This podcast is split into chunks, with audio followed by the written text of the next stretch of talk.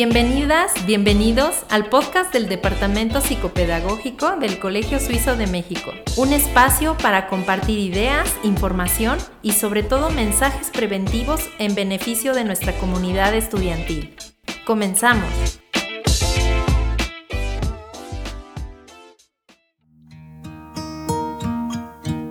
¿Se puede ser feliz aún en esta época que estamos viviendo? Hola, ¿cómo están? Mi nombre es Adriana Marín, psicóloga de primaria, y en este podcast voy a hablarles acerca de las ventajas de elegir la felicidad como herramienta del bienestar emocional para ti, para tus hijos y para tus hijas. La felicidad es una elección que podemos hacer los seres humanos. Puedo elegir aceptar las circunstancias que me rodean, más allá de lo que suceda a nuestro alrededor, ya que estamos en el mismo mar pero algunos están en sus barcos, otros en sus yates, otros en botes, otros nadando y otros haciendo lo posible por sacar la cabeza para salir a flote. Existen diversas maneras de llamarle a la felicidad. Desde la psicología podemos encontrarlo como bienestar subjetivo, bienestar psicológico, calidad de vida, entre otros nominativos, que en esencia describen un mismo objetivo, una vida plena. Cada vez que pregunto en consulta a los padres qué es lo que más deseas para tu hijo, para tu hija, responden, buena salud, buena formación y que sea feliz. Me gustaría iniciar por plantear estas preguntas. ¿Qué es eso de ser feliz? ¿Se puede enseñar a ser feliz? ¿Sabemos los adultos ser felices? La psicología positiva, la ciencia que estudia la felicidad, prefiere hablar de bienestar psicológico. Sugiere que nos sienta bien aquello que nos ayuda a crecer y nos hace más fuertes. Darse un masaje nos da placer, pero no nos cambia la vida. Educar a los hijos y a las hijas de manera positiva es un desafío que nos obliga a crecer con ellos y con ellas y adaptarnos a su propia evolución. Cada generación es diferente, pero existe una regla esencial y es que, hablemos de la época que sea, los ingredientes mágicos para la felicidad de nuestros hijos y de nuestras hijas son el cariño y la alegría que logramos transmitirles. Si te estás preguntando qué hacer para que tus hijos y tus hijas sean más felices, la respuesta es simple. Depende de la edad del niño o de la niña, de su personalidad, de cómo se ha creado el vínculo entre ustedes y sobre todo cómo tú, papá, mamá, estás haciendo tu labor. Si consideras que como mamá o papá no eres expresivo, te recomiendo tomar en cuenta estos puntos que te comparto hoy, para empezar a hacerlo. Ahora que si te identificas como un rotundo o una rotunda papachadora, pues estas mismas recomendaciones podrían servirte para no sobreestimular esa área y evitar el riesgo de impedir la autonomía y el control emocional de tu hija, de tu hijo.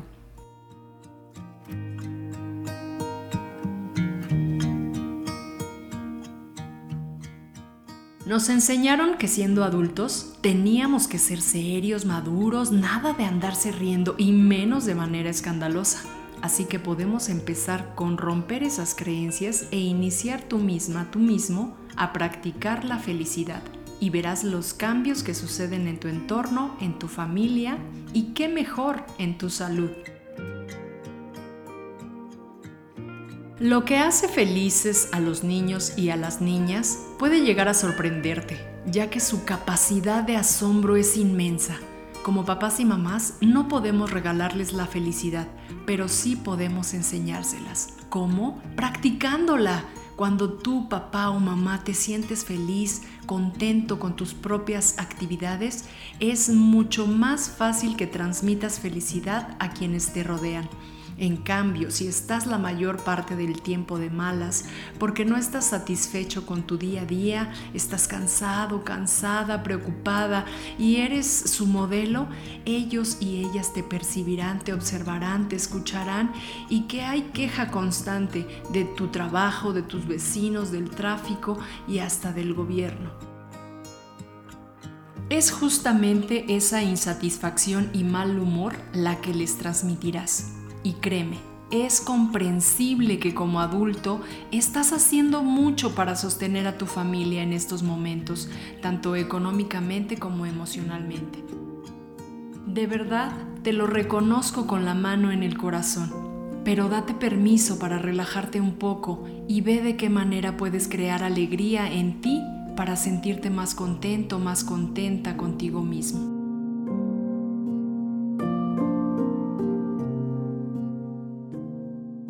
Continuación, te comparto algunas recomendaciones que te pueden apoyar en crear felicidad junto con tu familia.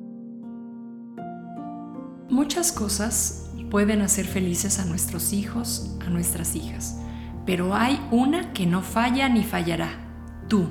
Y ese es justamente el elemento clave para hacer de un hijo, de una hija más feliz. Juega con ellos, con ellas. Si tú te diviertes, no cabe duda que ellos y ellas también se divertirán. Además, que de esa manera estarás creando lazos afectivos con tu hijo, con tu hija. Un estudio realizado por el doctor Mike Stafford encontró que un fuerte vínculo emocional entre padres e hijos proporciona una mejor base para que los niños exploren el mundo, así que diviértanse juntos. La calidad de tiempo es importante y es muy común pensar que por estar trabajando y dejar a nuestros hijos, a nuestras hijas al cuidado de alguien, cortamos el vínculo afectivo. Eso es falso. El vínculo afectivo se crea de muchas maneras, con las palabras, con la calidad de tiempo que les brindamos, con nuestra convivencia. Frecuentemente, se piensa que hacer felices a nuestros hijos y a nuestras hijas es sinónimo de darles todo lo que quieran, comprarles todo aun cuando no se pueda. Pero ojo, dar regalos materiales o todos los permisos no significa amar mucho, amar mejor o dar más felicidad. Los límites que los papás y las mamás ponemos ante ciertas situaciones crean adultos independientes y seguros de sí mismos. Cada vez que como papá o como mamá te enfrentes a una situación donde debas respetar límites previamente establecidos, recuerda esto. Los mejores indicadores de felicidad futura son internos, no externos. Siéntate con tus hijos, con tus hijas y define junto con ellos y con ellas cuáles serán los límites a respetar, siempre tomando en cuenta que las edades cambian y que las reglas deben de ir cambiando también. Recuerda validar las emociones de tu hija, de tu hijo. Los niños y las niñas son muy buenos expresando lo que les hace sentir felicidad y lo que les entristece. Cada niño o cada niña lo expresan de diferente manera. Algunos lo dicen de manera explícita, otros lloran, ríen, hablan poco, muestran interés o miedo. Como papá, como mamá, debes estar atento, atenta detectar qué es lo que hace tu hijo cada vez que se siente bien y sobre todo estar muy atento para buscar que se repitan las condiciones para que él o ella disfruten al máximo. Detrás de un niño feliz hay un niño seguro. Esta seguridad puede provenir de saber que cuenta con sus papás para resolver cualquier problema. Sin embargo, eso no es todo Crear rutinas y buenos hábitos también ayuda a formar niños y niñas más seguros. Dormir bien, hacer ejercicio y comer sano ayudan a su estado de ánimo. Los horarios son básicos, no solo para los más pequeños, sino también para los grandes, pues saber qué pasará durante el día los hace sentirse confiados. Guía a tu hijo, a tu hija, pero no lo controles. Permite que se equivoque. El amor que sentimos por nuestros hijos, por nuestras hijas, debe de estar encausado a ayudarles a crecer.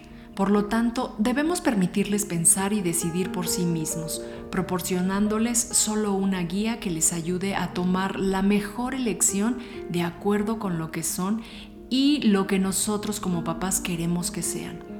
Sin embargo, debemos respetar sus decisiones y enseñarles a afrontar las consecuencias. Continuando con las investigaciones del Dr. Mike Stafford, un estudio publicado en 2015 por la revista Psicología Educativa menciona que los padres excesivamente controladores tienden a criar a los niños con peor bienestar mental. Así que cuidado, suelta el control. Si crees que no hay motivos para estar felices, recuerden juntos algo muy agradable que les pasó algo que les dé risa, que les provoque una buena dosis de carcajadas, un recuerdo de algo que pasó, no importa si pasó hace mucho tiempo. En un artículo publicado de un grupo liderado por el japonés Susumu Tonegawa, del Premio Nobel de Medicina de 1987, en donde se hizo un experimento y se estudió qué pasaba en el cerebro de la gente cuando se le hacía intentar recordar eventos del pasado gratificantes, les hacían resonancias magnéticas con colores, con imágenes y les pedía que recordaran momentos alegres de su vida que los pensaran y rememoraran. La sorpresa de esta investigación es que el recuerdo segregaba sustancias gratificantes, hormonas como son la dopamina, la hormona de la confianza, la serotonina, hormona de la felicidad, del placer. Se incrementaban incluso más que cuando la persona había vivido esa experiencia en primera persona. El amor a un recuerdo nos puede ayudar, nos puede salvar. Acepta que no tienes control sobre todo lo que sucede. Si algo tenemos que aprender en esta vida es que es imposible controlar todos los eventos que ocurren. Una vez que te hagas a la idea, será más fácil que te recuperes de los golpes dolorosos y te acuerdes que tienes que seguir adelante. Si te enfocas en el futuro en vez de ansiar cambiar el pasado encontrarás tarde o temprano la manera de ser feliz. Creo que ser feliz es una elección, pero conlleva determinación, voluntad y esfuerzo, y apostar cada día de tu vida por alcanzar ese propósito. Hablar de felicidad es hablar de sentido que le damos a la vida. La felicidad no es hacer lo que uno quiere, sino querer lo que uno hace es una manera de vivir. La felicidad no se da en la posada, como decía Cervantes, sino al borde del camino. En conclusión, la felicidad es vivir instalado en el presente, habiendo superado las heridas del pasado y mirando con ilusión al futuro. Te deseo felicidad, que seas muy, muy feliz aunque te acostumbres. Me dio mucho gusto compartir contigo estas ideas. Nos escuchamos en el próximo podcast. Hasta pronto.